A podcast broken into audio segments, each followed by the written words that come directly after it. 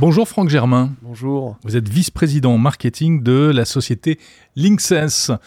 On ne connaît pas beaucoup cette entreprise, mais en revanche, tout le monde connaît euh, quelque chose qu'on a dans nos poches depuis très longtemps. Euh, ce sont les cartes à puce et avant cela même les, les télécartes. Et donc tout le monde connaît votre spécialité. C'est ce petit carré euh, métallique que l'on voit sur toutes les cartes à puce. C'est bien ça? Tout à fait, Jérôme. Et donc, euh, effectivement, Linksys, on n'est pas forcément euh, très connu du grand public. Euh, pour autant, c'est une longue histoire. En fait, tout a démarré dans les années 80, quand finalement un, défi technologique a été posé à, à trois ingénieurs talentueux, à qui on a demandé de faire un microcircuit extrêmement fin, extrêmement souple, qui permettait de mettre en fait en relation le monde extérieur avec une puce. Et donc, donc est né en fait le microconnecteur tel qu'on le connaît aujourd'hui, Linksense. Et donc première application, les télécartes, ouais. permet d'avoir ses crédits pour, euh, pour téléphoner, puis de fil en aiguille, la carte SIM, la carte de paiement à contact, la carte de paiement sans contact, qui permet avec une antenne euh, d'interagir sur euh, le terminal et de, de, faire un paiement assez fluide, le passeport, le passeport biométrique, la carte d'identité telle qu'on la connaît au format, au format carte de crédit. Bref, vous êtes partout. Quoi. On est partout. Le pass ouais. Navigo, c'est probablement également un produit euh, Linksys. Alors vous, vous ne faites pas la carte à puce, vous ne faites pas non plus la puce, qui en fait est cachée, mais vous faites vraiment cette petite partie métallique que l'on voit sur toutes les cartes. On croit que c'est ça la puce, mais non. Tout à fait. En fait, on, par extension, on dit carte à puce et donc on, on, pense à cette puce, mais elle est cachée. Et, euh, et donc nous, notre, notre métier, c'est de la connecter et de la protéger pour qu'elle puisse bah, fonctionner au mieux, euh, de manière tout à fait, euh, on va dire, avec le bon niveau de fiabilité dans toutes les poches et, et dans le monde entier. Donc c'est quoi? C'est un petit connecteur en, en or en... Alors oui, il y a différentes versions, il y a différentes formes. c'est un connecteur qui, qui est à la fois en or et qui permet, dans certains cas, d'avoir euh, également euh, des différentes différenciations avec des couleurs. Euh, on a des formats dorés, des formats gris, en fonction de, par exemple, ce que les, ce que les banques veulent avoir. Ça, c'est quoi? C'est que pour le design? C'est pour le design, mais ça compte beaucoup. Ça compte beaucoup pour les banques. Bien sûr. Et, évidemment, on travaille sur les générations d'après pour, pour continuer à, à créer de, de l'attractivité là-dessus. Alors, en plus, il y, a une, il y a un véritable défi technique, hein, on imagine, en termes de miniaturisation. Alors oui, euh, on est sur un format qui est extrêmement plat. Euh, et donc, en fait, euh, il faut apporter toute cette fiabilité sur, euh, pour vous donner une idée, on a livré en tout à peu près 110 milliards de connecteurs euh, depuis nos 30 ans en fait, au, travers le, au travers le monde. Et donc il y a besoin d'assurer cette fiabilité dans le temps sur finalement deux dimensions, sur moins d'un millimètre d'épaisseur, quel que soit le cas de figure. Mmh. Euh, donc elle est, il est souple ce connecteur? Il est tout à fait souple. Il, est, euh, il, permet de, de, de gérer l'ensemble des, des, critères de fiabilité. Alors après, on le torture. Hein. Il, y a des, il y a des laboratoires spécifiques pour ça. Euh, sur le passeport notamment, on va appuyer dessus, on va le tordre, on va, on va faire tout un tas de tests. On va le mettre dans des brouillards salins. On va, on va faire vraiment toutes les étapes qui permettent de valider bah, la, la, qualité de la connexion par rapport au, à la puce qu'on met à l'intérieur. Et aujourd'hui, vous allez vers de nouveaux marchés, euh, notamment euh, l'IoT, ce qu'on appelle euh, l'IoT, c'est-à-dire les objets connectés, et puis la santé. En fait, on a démarré il y a une dizaine d'années, euh, je dirais, un savoir-faire assez unique sur la mesure de constante sanguine avec euh, des électrodes, avec euh, finalement un format assez similaire d'un point de vue bloc technologique. Et par extension, en fait, on a, on a vraiment développé ce savoir-faire d'être capable de donner un outil de diagnostic efficace pour permettre aux médecins dans les hôpitaux d'avoir finalement une lecture rapide de ce que ce qu'a le, le, patient, plutôt que d'avoir des prélèvements qui sont plus longs et plus coûteux. On veut un peu plus chambouler ce qui peut se passer d'un point de vue euh, apport euh, thérapeutique vis-à-vis -vis des systèmes hospitaliers. Et donc, c'est-à-dire En fait, on a annoncé une, une acquisition dans cette ordre d'idée euh, qui permet de. Euh, donc, c'est une société qui est suédoise qui s'appelle Nile, euh, qui est spécialisée dans tout ce qui est euh, smart patch, wearables en fait, Mhm. mais vraiment avec un applicatif de grade médical et qui permet aujourd'hui de, de finalement mesurer des constantes cardiovasculaires de manière extrêmement précise sur non pas une ou deux journées comme un holter typiquement peut le permettre, mais sur euh, 3, 4, euh, voire un peu plus euh, semaines, euh, et qui permet de remonter la data, que ce soit en ligne ou hors ligne, vis-à-vis -vis du, du, médecin, et de faire un diagnostic à distance. Alors le, fu le futur de ce type de connecteur, qu'est-ce que c'est? Est-ce qu'on va aller vers l'élément, l'étape d'après, c'est euh, l'implant? Parce que vous, ce n'est pas invasif finalement vos connecteurs. Non, alors on reste justement, c'est notre, euh, c'est notre philosophie sur des systèmes qui ne sont pas invasifs. Aujourd'hui, on est au plus près euh, du là où le diagnostic se fait, pas, en, pas aujourd'hui en sous-cutané, typiquement typiquement.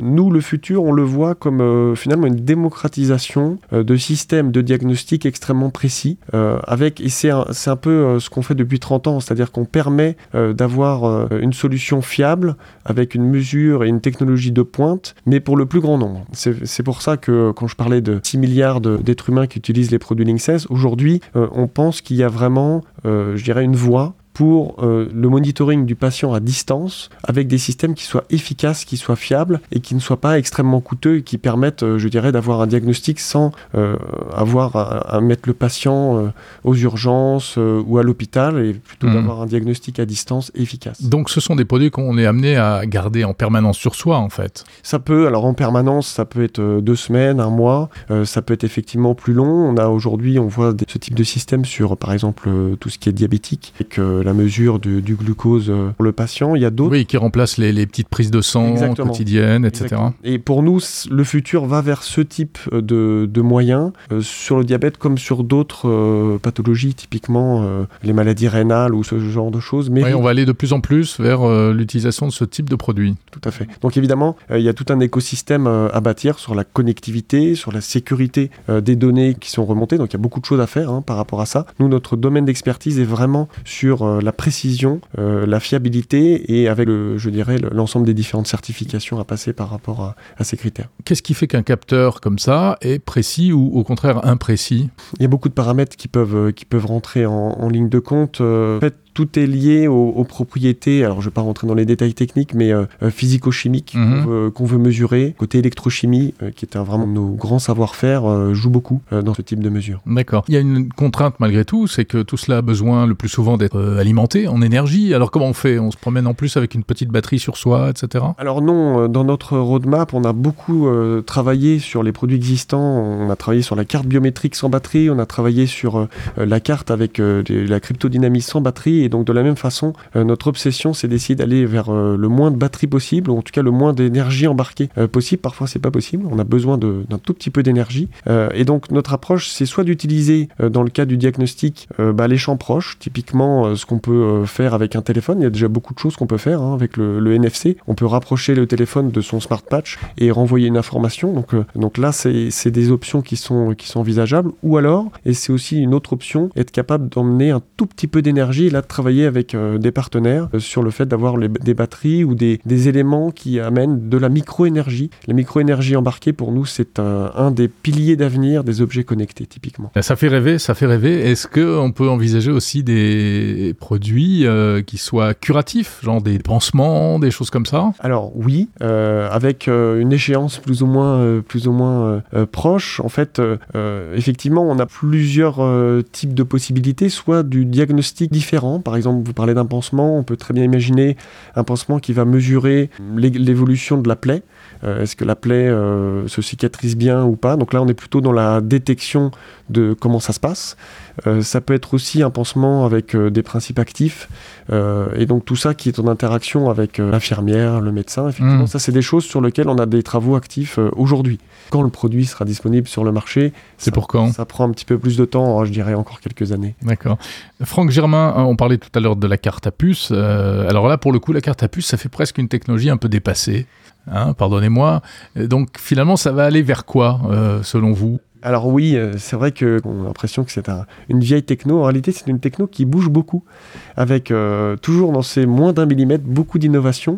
Donc je parlais de la carte biométrique tout à l'heure. Donc en fait, en deux mots, ça c'est un produit qui est aujourd'hui disponible, qui est, lancé par plusieurs banques, hein, pas uniquement des banques françaises, et, sur lequel on a aujourd'hui un système biométrique complet qui tient dans moins d'un millimètre sans batterie. Finalement, vous avez vos empreintes qui sont cryptées dans la carte, et uniquement dans la carte, pas dans un système de cloud euh, ou, ailleurs et qui permet de, faire tous vos paiements sans limite euh, partout dans le monde. Euh, et tout ça, ça tient dans, dans finalement votre, votre portefeuille, dans votre carte, votre carte bancaire. Ça, c'est un exemple.